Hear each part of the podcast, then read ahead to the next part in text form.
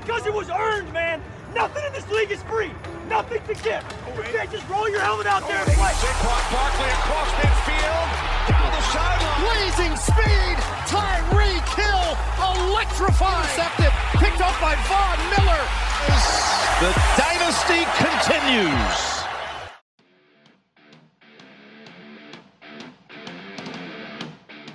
Hola, ¿qué tal amigos del podcast de Yarda Yarda?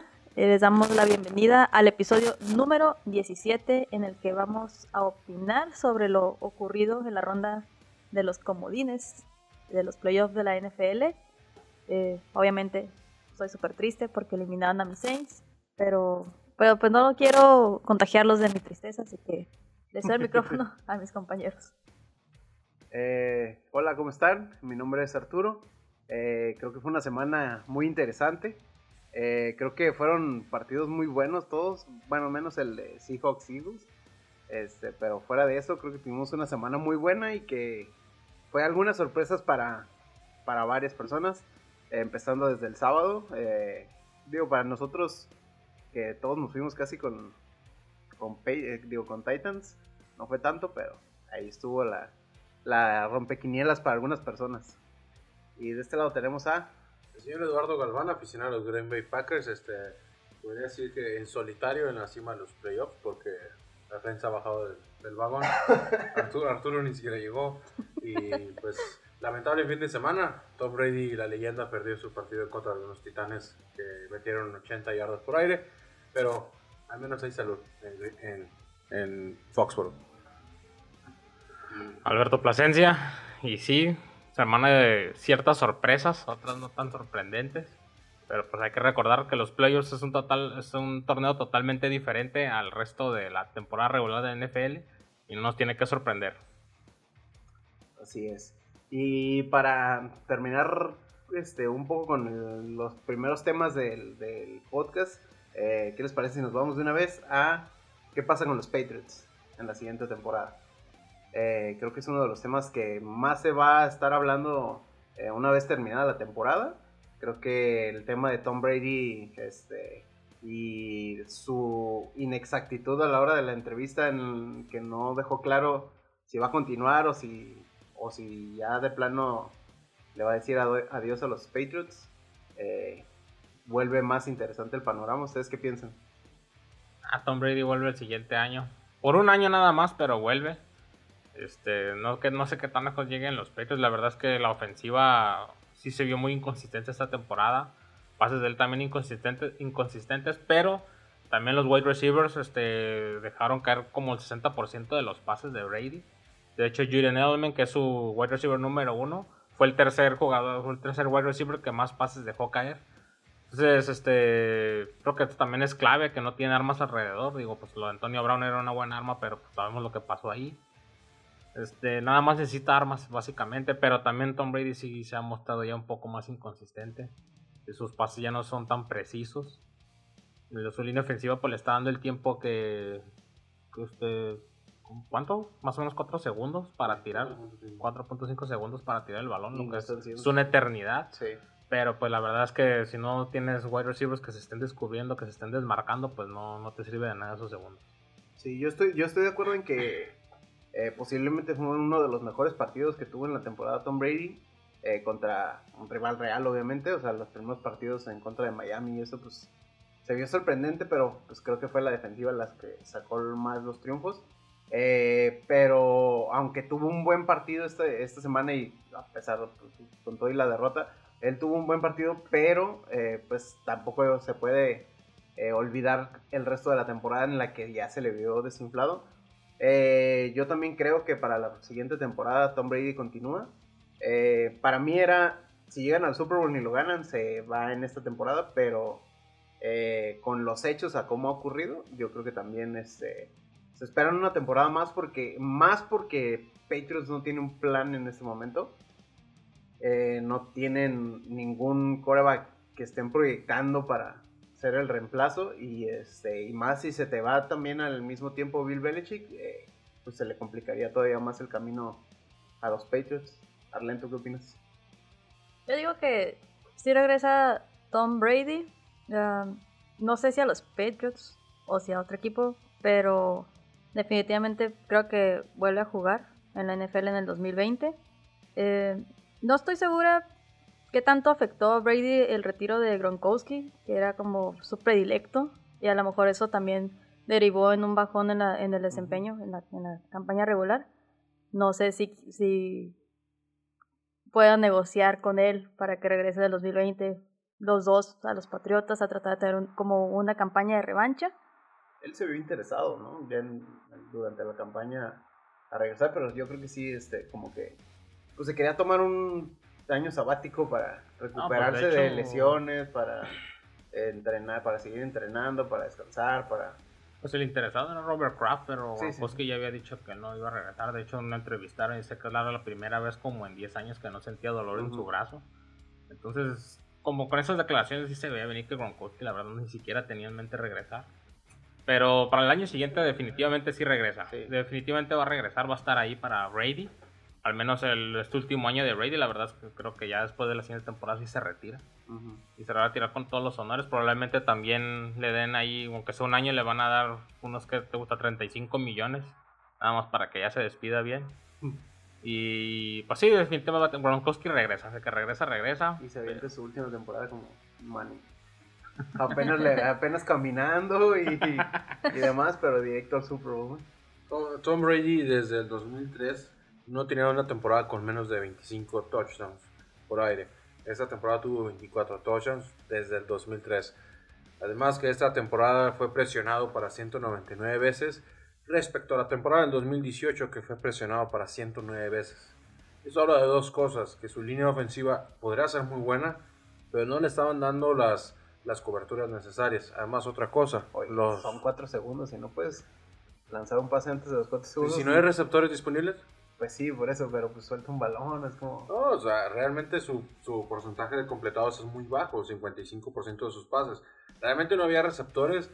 Al inicio de temporada se miraba prometedor con Antonio Brown, eh, Damarius Thomas, eh, Josh Gordon. Pero es que te limita mucho el tema de que no pueden lanzar pases largos.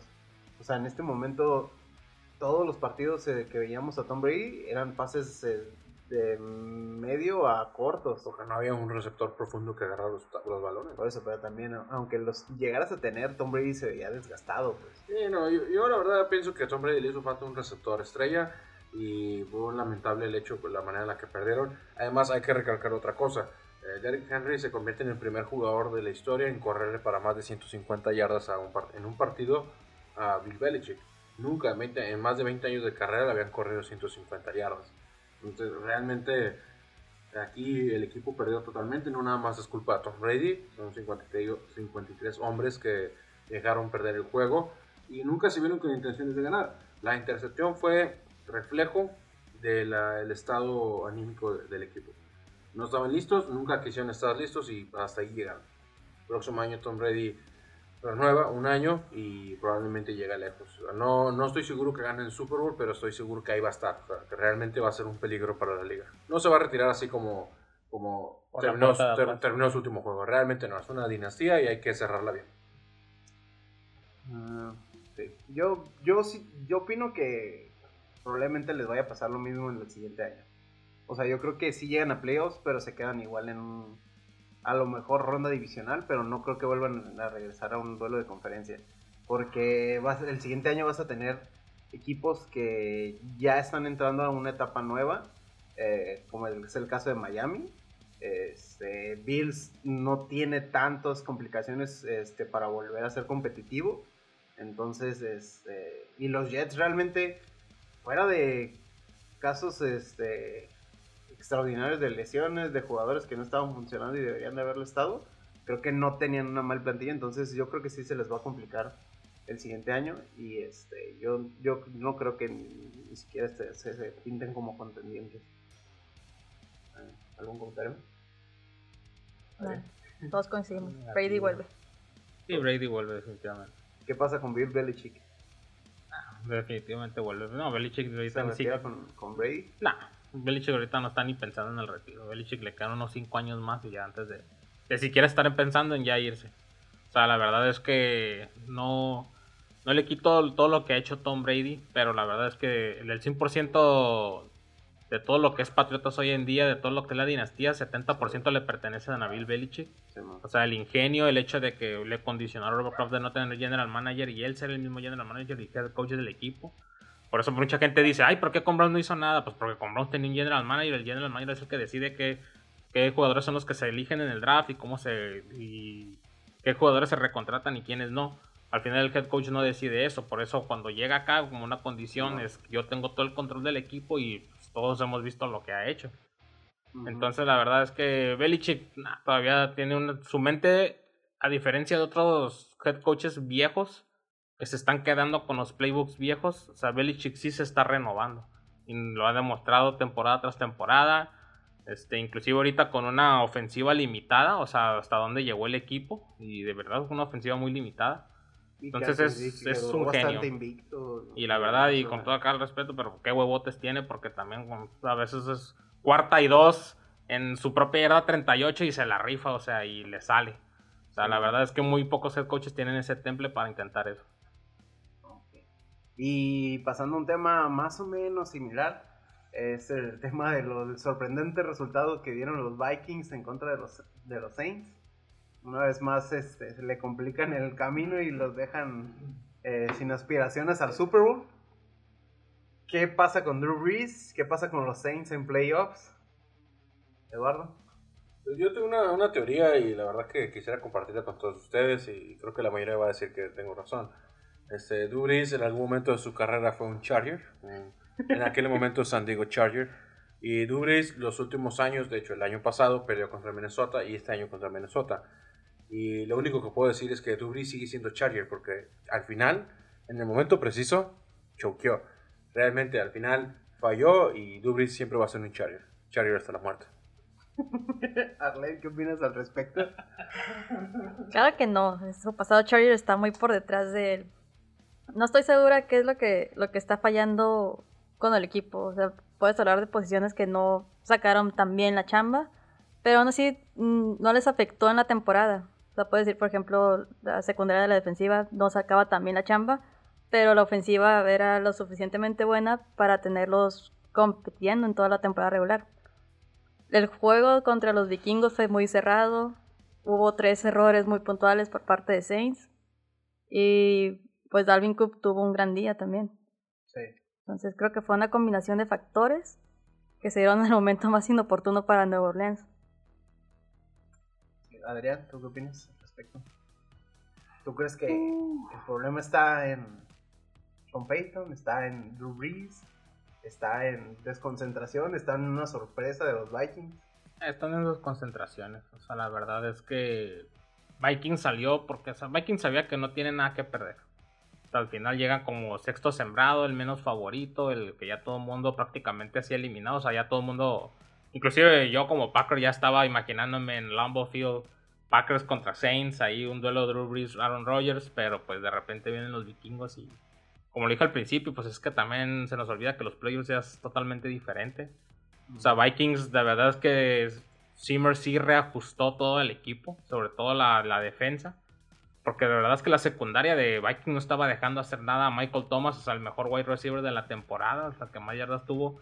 Realmente fue limitado lo que hizo Michael Thomas. 7 recepciones, 70 yardas. Otra cosa que les pegó definitivamente fue que pues Camara no era ni la sombra de lo que fue la temporada pasada. O sea, la verdad es Toda que... la temporada, ¿no? Sí, o sea, si, si no tienes juego por tierra, la verdad es que difícilmente vas a ganar porque no puedes controlar el reloj. O sea, tienes que deshacer rápido del balón. Ya saben que van a jugar a, la- los wide receivers o tight ends. Entonces, la secundaria ya sabía que iban a jugar. También no entiendo Sean Payton. O sea, sabes que tienen a Dalvin Cook. Sabes que van a jugar con Dalvin Cook. Y aún así, no hizo lo que quiso porque creo que Dalvin Cook quedó en noventa y tantas yardas. Entonces al final del día pues tampoco 94 yardas, entonces al final del día tampoco fue muy como te diré, como una clave muy importante. O sea, si hubiera sacado unas 150 yardas, pues ahí sí estaríamos hablando de una de la culpa de- en parte de la línea defensiva de Saints, pero la verdad es que creo que como dijo Arlene, o sea, salieron desconcentrados totalmente, o sea, como que no sabían que estaban jugando los playoffs. O sea, eso es lo que yo veo, la verdad. Yo, yo sí le doy mérito a, a este a los Vikings. Creo que durante la temporada fueron evolucionando poco a poco. Tuvieron sus errores porque no tenían un equipo suficiente para competir contra, contra ciertos equipos en la temporada regular. Y a diferencia de los Saints, los Saints llegaron con un equipazo, eh, llegaron con buenas armas en todos los lados. Y, este, y todavía en las últimas semanas antes de los playoffs eh, hicieron más contrataciones este, que, que parecían importantes. Y desde la temporada vimos eh, momentos así en los Saints en los que tenían errores que les costaban como el juego contra Falcons. Este, que son juegos que no tenías que haber perdido.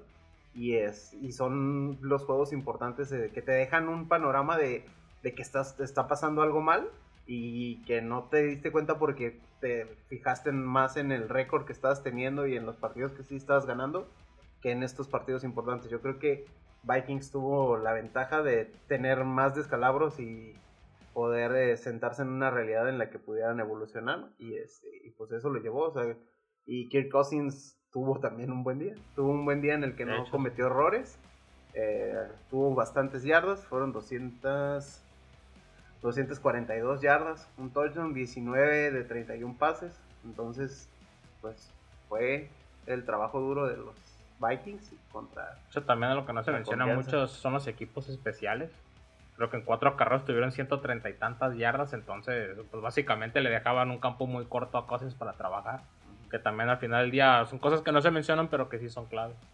Yo nomás quiero agregar que um, el error principal de los Santos en el que dejaron ir el juego realmente fue cuando uh, los vikingos en su segunda jugada del partido hicieron un fumble y los Santos no lo capitalizaron, no, no lo convirtieron en puntos para touchdown, lo convirtieron en una patada de tres puntos. Al final de esos cuatro puntos y una patada que falló Lutz eh, durante el juego, les costaron los siete puntos de diferencia que había entre los vikingos y los Santos. Pero realmente aquí es el error de la ofensiva de Sean Payton de no saber aprovechar ese momento de inercia en, el- en los primeros 30 segundos del juego para sacar 7 puntos de ahí. Entonces ahí realmente, ¿a qué estás jugando? ¿Estás jugando a la temporada regular o los playoffs? Estás jugando a ganar, no estás jugando a ver si en la próxima semana ganas o quedas en... No, estás jugando al 100% y ahí es donde está la diferencia. Ahí dejaron ellos ir el juego. Ahí, ahí se vio quién es el que quiere ganar más que, nada, que, que a todos. O sea, realmente los Santos dejaron ir el juego ahí y demostraron que no tenían tantas ganas de ganar. Yo ¿algún creo que sí, pudo haber sido exceso de confianza, decir estoy en mi casa, llegué con un mejor récord. Eh, hay que recordar que, que Santos fue un equipo que tuvo jugadores clave lesionados en la campaña. O sea, Alvin Camara estuvo fuera algunas semanas. Probablemente eh, ese exceso de confianza lo se estaban ellos mismos proyectando de que ah, sí, vamos a ganar este juego y tenemos que llegar en mejores condiciones para los que nos faltan. Y yo nada, nada más estoy especulando, pero pudo haber sido eso. Lo que quedó Sí. demostrado en ese juego es que tienes que jugar cada partido como si fuera el último. O sea, tienes que ganar todos los partidos en lugar de estarte enfocando en el futuro. Sí, Y- literal. Sí, Yo el- nomás como nota te debo de decir, sí fue interferencia de pase esa jugada de Kyle Rudolph con la que ganó Vikingos. Es que. Extiende el brazo en su totalidad, lo cual aparta al defensivo Sí, sí, sí. y en el reglamento claramente lo dice, es pase de interferencia. Pero fue un, intercambio ahí también de. No, No. brazo extendido. entre- No, no hubo contacto de parte del defensivo de Santos. Exacto. Realmente sí era interferencia de pase, no se marcó, pero como siempre se ha dicho, al final, al final, al final, no, los árbitros no te ganan el juego. Dudo de que perder. Pero, o sea, realmente Sí, era una interferencia. Pero Exacto. Santos dejó perder el juego. Sí, creo que hubiera sido cuestión de tiempo nada más. Como después de esa jugada, aún si hubieran marcado o no. Este, Les quedaba la cuarta oportunidad. Ajá. Entonces, este. Y aprovechando que estamos hablando de los Vikings, nos, va- nos podemos ir este, a los partidos de la ronda divisional, que precisamente inician con los Vikings, eh, yendo en contra de San Francisco. ¿Qué esperan de ese partido? Aparte de que San Yo, este, yo quiero ver cómo reacciona la, la defensiva de San Francisco en contra del mejor corredor ah, después de Derrick Henry, Delvin Cook. La verdad que, ¿qué pasa cuando a San Francisco le corre 150 yardas terrestres? Pues, Es lo que hizo Delvin Cook. Delvin Cook corrió sí, eh, 94 yardas el partido pasado y eh, eh, recibió 36 yardas, pero metió dos, dos touchdowns. Quiero saber qué es lo que pasa cuando a San Francisco le corres más de 100 yardas. Realmente, ¿cómo reaccionan a eso? A su, a su poder de respuesta, a su capacidad de respuesta. Yo veo ganar a San Francisco ahí, pero por un margen cerrado, tres puntos. Yo quiero ver ese duelo entre el señor Richard Sherman y el señor Adam Thielen. Porque es obvio que va a ser un Sí, cara a cara, un pura 1-1, velocidad, sí. así es. Entonces, digo, también la, la secundaria de, de San Francisco no es ningún plan. O sea, Richard Sherman es el mejor cornerback de la década. Por estadística fue votado, no, no, ¿De por, esta no por de- de- popularidad. de. O sea, realmente Sí, Sherman cuidado con él.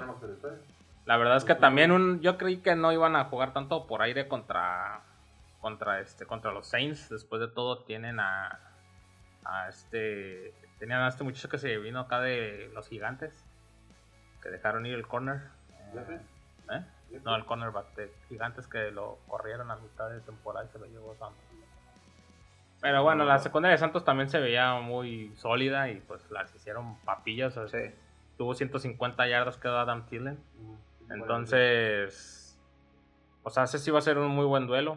También hay que ver lo que Bosa aporte a la corrida contra Cook. Este, como dijo Galván, pues la verdad es que yo también espero un juego cerrado, pero Ujú. ¿quién te doy de ganador? La verdad no te sabré decir. Es que ahí es donde está el, o sea, el truco. O sea, eh, Bosa va a tener que ir o por Cousins o va a tener que ir por Cook, uno de los dos. O sea, no puede cubrir a los dos. Y los otros defensivos de vikingos tendrán que cubrir las otras áreas. Y realmente, o cubres a Cook, o cubres a Thielen, o cubres a Cousins. ¿Qué vas a hacer ahí? O sea, ahí realmente en ese matchup es- está interesante la situación. Ahí hay valor y realmente ver qué es lo que va a pasar. Le das presión a, Cousins, Cook va a salir corriendo como receptor slot o va a salir en la corrida en pitch hacia afuera. Y si no le das presión, Thielen te va a ganar la carrera. Al, al, al que le pongas, le vas a ganar. Realmente Thielen es muy rápido y muy seguro para recibir el balón. Realmente va a ser un matchup súper interesante.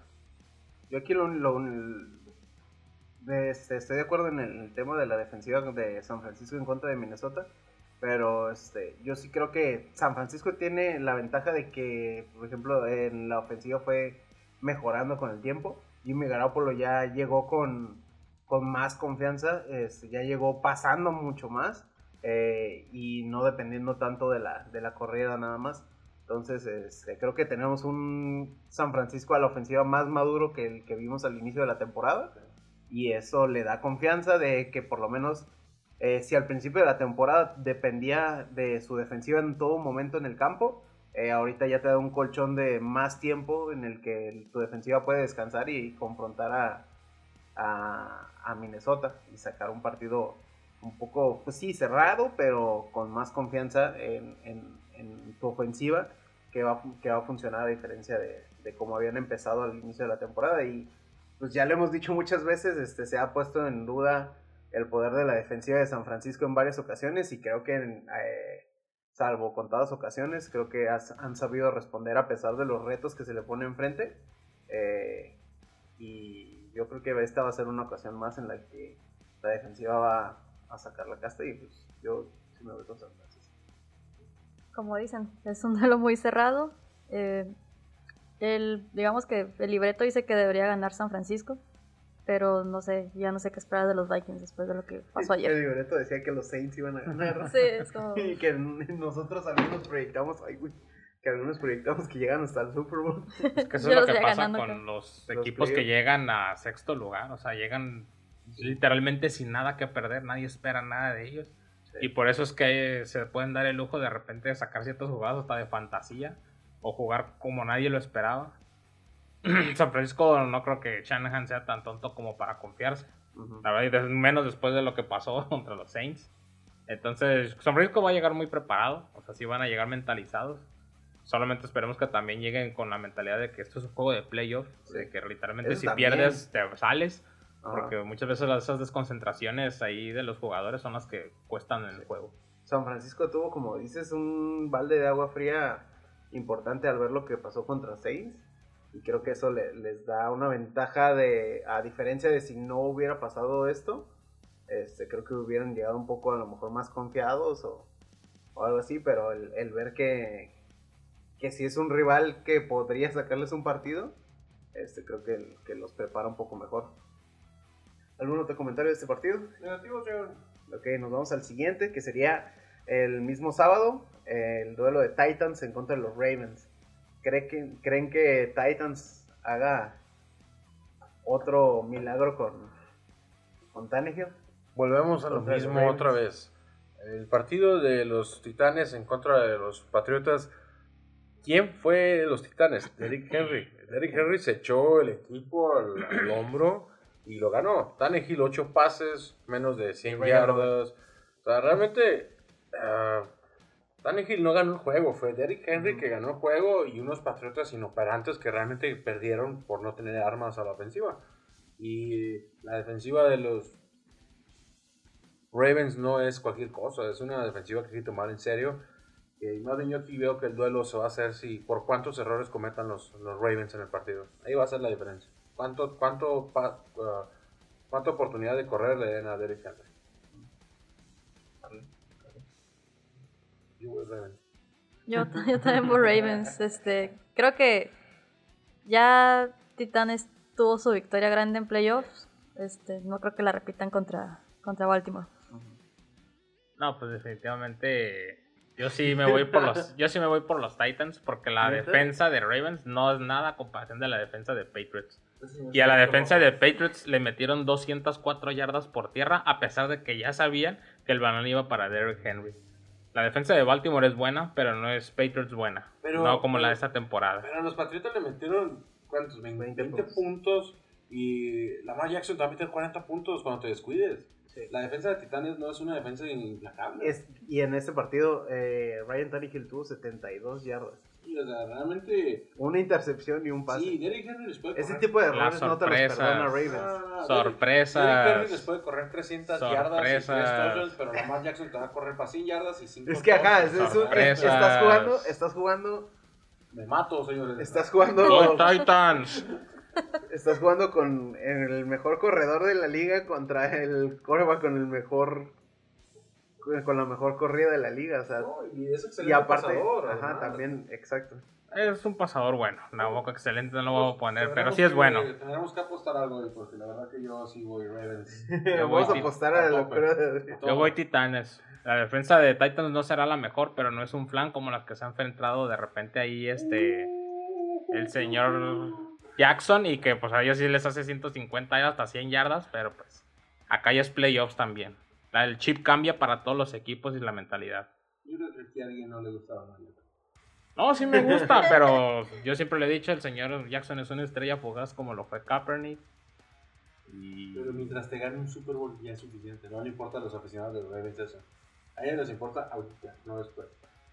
Pero pues el problema es ahorita. El problema es donde le caigan al señor Jackson un liniero de 300 libras encima. Pero le que- lesione una pata. Adiós, Baltimore. Pues sí, pero es que a diferencia de, de otros equipos que, que llegan con esas condiciones, con un coreback así similar y demás, es que enfrentaban a equipos con mucha experiencia en playoffs, con corebacks muy experimentados, que le sacaban los partidos. En este momento realmente este, tienen enfrente, por ejemplo, nada más a Patrick Mahomes, que eh, es excelente, pero también está en sus primeros años este, en los playoffs. Entonces, del lado de la nacional, a lo mejor en el Super Bowl se le llega a complicar si llega un Aaron Rodgers, si llega, etcétera, etcétera, o un Russell Wilson.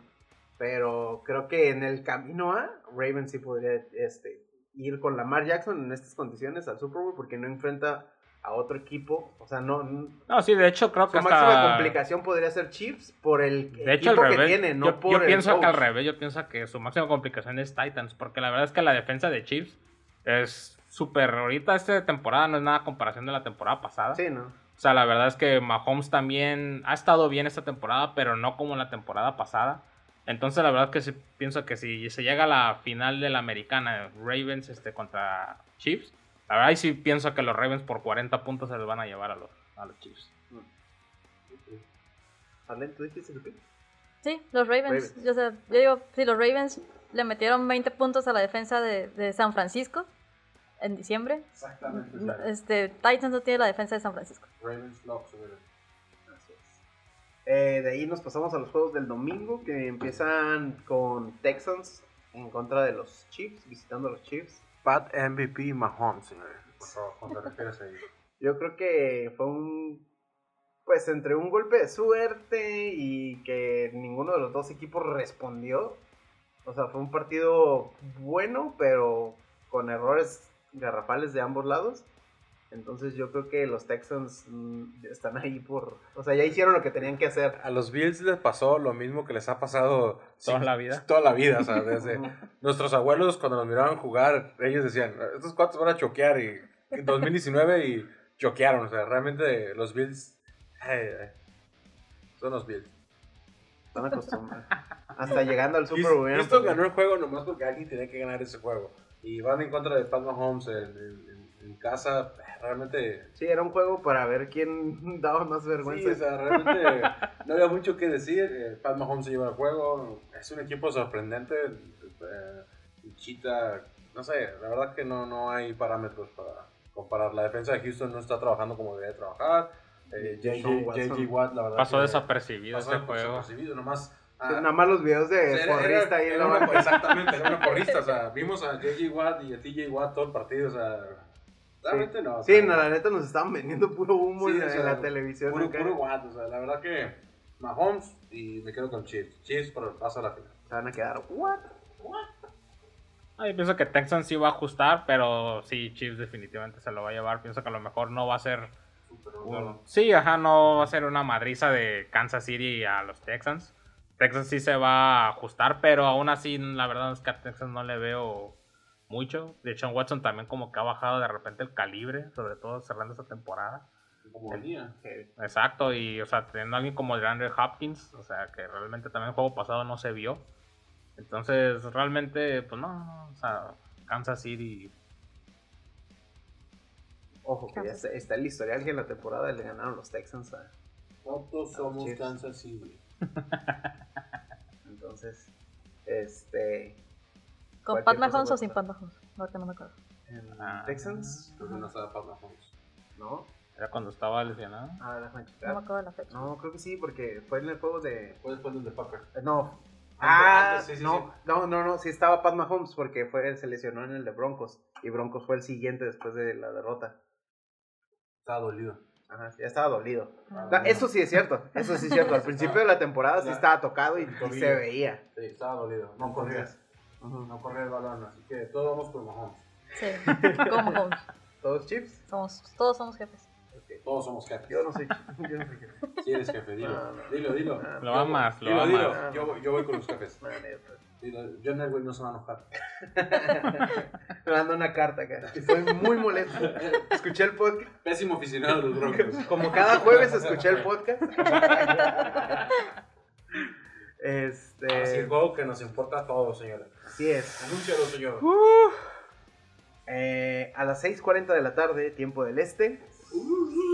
El domingo 12 de enero se estarán enfrentando los Wangos Seattle Seahawks en contra de los Wangos Green Bay Packers. En un duelo que. No sé. A No menos, tengo. a menos 5 grados centígrados. A menos 5 grados centígrados. Posiblemente nieve. Así es. Opi- Empezamos con los Packers. ¿Qué quieren decir acerca de este juego? Packers va a ganar. Los, Green- los, los Green Bay Packers reciben a los Seahawks en Lambeau Field, eh, frío. Eh, hay que ver los, primero los, los- la estadística. Russell Wilson nunca ha ganado en Lambeau Field, 0-3. Ah, tiene 6 intercepciones, 3 touchdowns. Eh, la verdad que es un juego difícil que se estima. Viendo lo que pasó el domingo en contra de los, de los Eagles, pues los, los, Seahawks apenas le ganaron a un quarterback de 40 años que nunca había jugado en playoff y que realmente nunca ha completado más de 10 partidos en una temporada. Nunca ha sido un titular. Entonces, apenas le ganaron. Ayer los, las Águilas perdieron porque se lastimó Carson Wentz. La verdad que era un juego que venía muy bien. Carson Wentz podía ganar ese juego. Así que yo me quedo con esa anécdota, que los Seahawks apenas pudieron, no se prepararon correctamente. Y pues, yo espero que los Packers hayan, en estas dos semanas de descanso, pues que hayan, se preparen bien. Y pues la corrida, o sea, realmente no Seahawks. El punto débil de los Packers es la corrida. Todo el mundo le metía más de 100 yardas. Todo el mundo. Entonces aquí no tienen un corredor intenso. O sea, Marshall Marshall Lynch. Lynch viene muerto, no hizo No, nada. o sea, Marshall Lynch pasado. te convierte en un tercera, y- tercera y uno. Sí, sí, sí, o sea, hay- Marshall Lynch Pero- está para las zonas de las situaciones Más como fullback ahorita. Ajá, está. algunas situaciones, pero realmente no hay un corredor de poder que tú puedas decir, este cuate me va a meter sin yardas. Ujú. Entonces ahí es donde yo digo, o sea, los Packers ahí pueden ganar. El único problema es el terror aéreo de Russell Wilson, DK Metcalf. La verdad que es un jugador sorprendente que si se ponen las pilas van a quemar a los cornerbacks de Packers, a Kevin King y a Jair Alexander. Entonces hay que ver qué es lo que pasa. Yo me quedo con Packers, pero me quedo con Packers por 2 puntos, 2.5 puntos, no más. La verdad que va a ser un juego cerrado y usual de como los Packers van a ganar, van a ganar feo, pero van a ganar. Yo creo que yo les voy a dar una alegría. Yo creo que sí va a ser una chinga de los Packers a los Seahawks. Eh, yo desde el inicio de la temporada nunca estoy convencido con los Seahawks porque los veía muy mal. Eh, desde el juego contra Steelers, el segundo juego de la temporada se vio que Seahawks no traía nada. Tuvieron partidos buenos como el de San Francisco, pero fuera de eso en la temporada siempre se vio un equipo bastante mediocre en cuanto al partido. Y este, creo que va- seguimos viendo ese, ese tipo de Seahawks en, en la postemporada. Este, tuvieron mucha suerte con- en el caso de los Eagles y por eso siguen aquí. Yo creo que este, también no estarían en, este, en ese punto de la postemporada si no fuera por, por su suerte. Y creo que, eh, pues sí, Russell Wilson es un monstruo, pero necesita un equipo completo, pues. Y, y Pete Carroll yo creo que ya va llegando a la hora de que se empiece a... No la siguiente temporada, pero... No, no, no, no. No, no que se retire, que se vaya a otro lado. Que Como los Broncos. Ahí lo esperaba. que nos arme, Te paso la dirección si quieres. Sí, que nos arme una defensa. sí. Este, entonces yo, yo voy con Packers y, y por amplio margen. Ah. Y. Yo voy también con Packers, como dijo Eduardo, no con amplio margen. eh, A Packers no le gusta ganar por más de 20 puntos. Es muy aburrido eso. Siempre les gusta ganar por un punto o algo Les así. gusta tener en la, en la silla todo. Exacto, les gusta que, su- que sus aficionados se queden calvos y yo, este, se vean infartados ahí en- durante el juego. La verdad sí, este, yo sí pienso que, que Russell Wilson se enfrentó a una defensa no tan buena de los Eagles y no y el equipo no estaba demostrando nada. O sea, al final la verdad es que, ¿qué? 20 puntos contra Eagles, o sea, contra una defensa que ni siquiera estaba arranqueada entre el 17. 17, oh, fíjate, 17, o sea, ni siquiera estaba arranqueada en el top 5. Digo, yo sé que la defensa de los Packers no es la mejor del mundo, pero definitivamente tiene mejores edge rushers que, que, este, que los Eagles, es decir, los ahí hermanos Smith, que ya todo el mundo los conoce.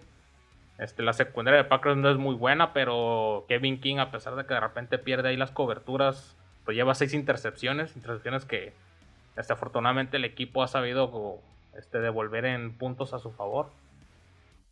Definitivamente la ofensiva, este, sobre todo Aaron Jones. Aaron Jones es nuestra arma ahí para, ahora sí que bajar el reloj. Ahora sí va a haber un buen manejo de reloj, cosa que Mike McCarthy nunca pudo hacer cuando se enfrentaba a Seattle. Y también las declaraciones, me dan mucha confianza las declaraciones de Matt LaFleur donde dice que todas las jugadas sorpresas las estuvo esperando. Este para, el- para la postemporada. Que todas las jugadas acá tipo Philly Special las está guardando para ahorita. Jugamos al 60% de nuestra capacidad.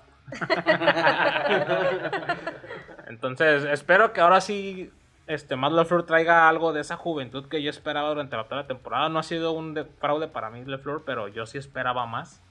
La verdad esperaba un playbook más renovado. Eh, Estaba jugando con un playbook como del 99. 4 o 5 jugadas y con eso. Exacto, entonces... Es su primera temporada. Sí, no, o sea, por eso te digo, espero que ahora sí tome un poco de más riesgos. Entonces, para, y pues sí, me voy con Packers. Había, había, Con mi hermoso Aaron Rodgers. Que le había mando un beso. analistas en la NFL que les daban 2.14 en promedio U- u- final. ¿Usted, señorita Blanc, qué, qué opina respecto de los Green Bay poderosísimos Packers? Con todos los anillos que tenía enfrente de los Con Packers. cuatro anillos de Tengo Packers cuatro niños y un, muñeco Aaron Rodgers. Pues yo veo a los Packers llegando a la final de conferencia. Eso sí. No estoy segura si van a dar una paliza como dices poco. Este, porque lo último que vi de los Packers fue ese juego contra los Leones de Detroit, donde la perrearon un montón. Entonces, dos veces en la temporada. pero, pero aún así, eh, pues Seattle no.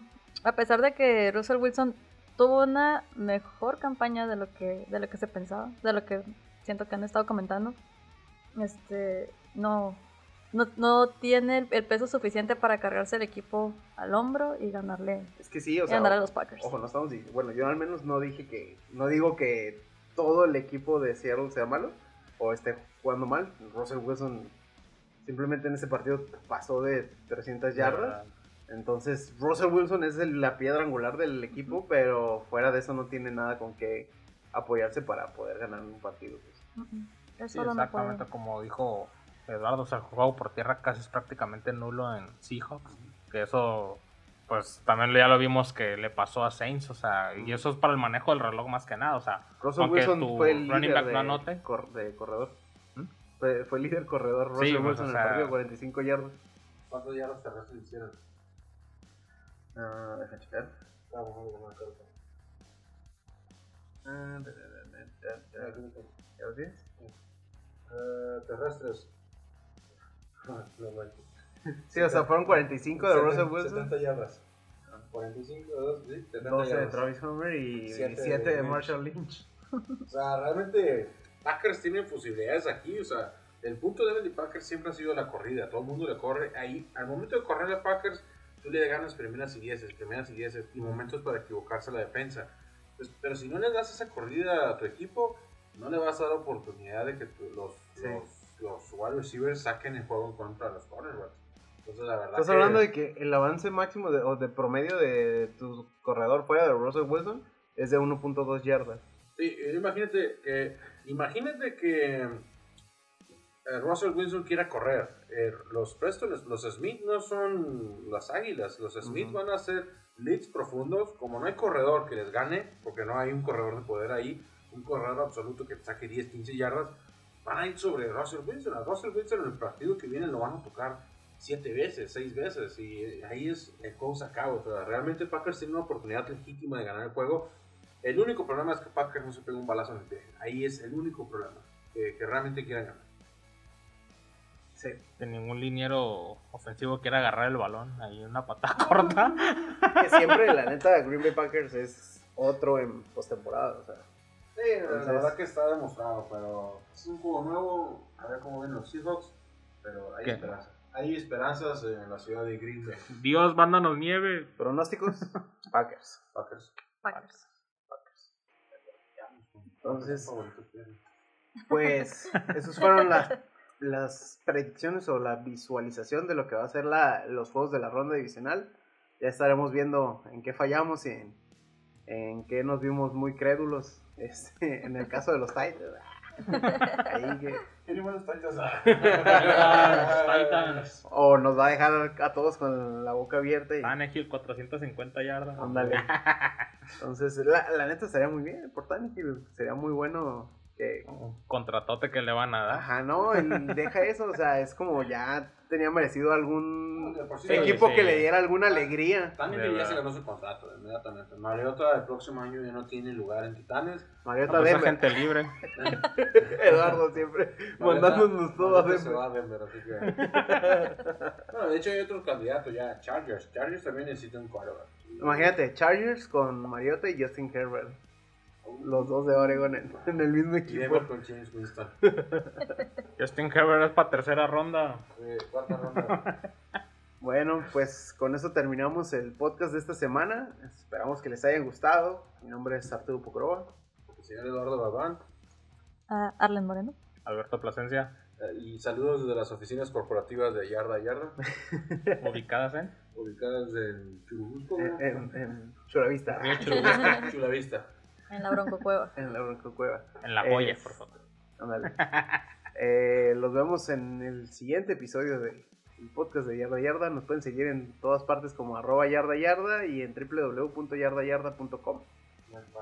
Adiós. Bye. Bye.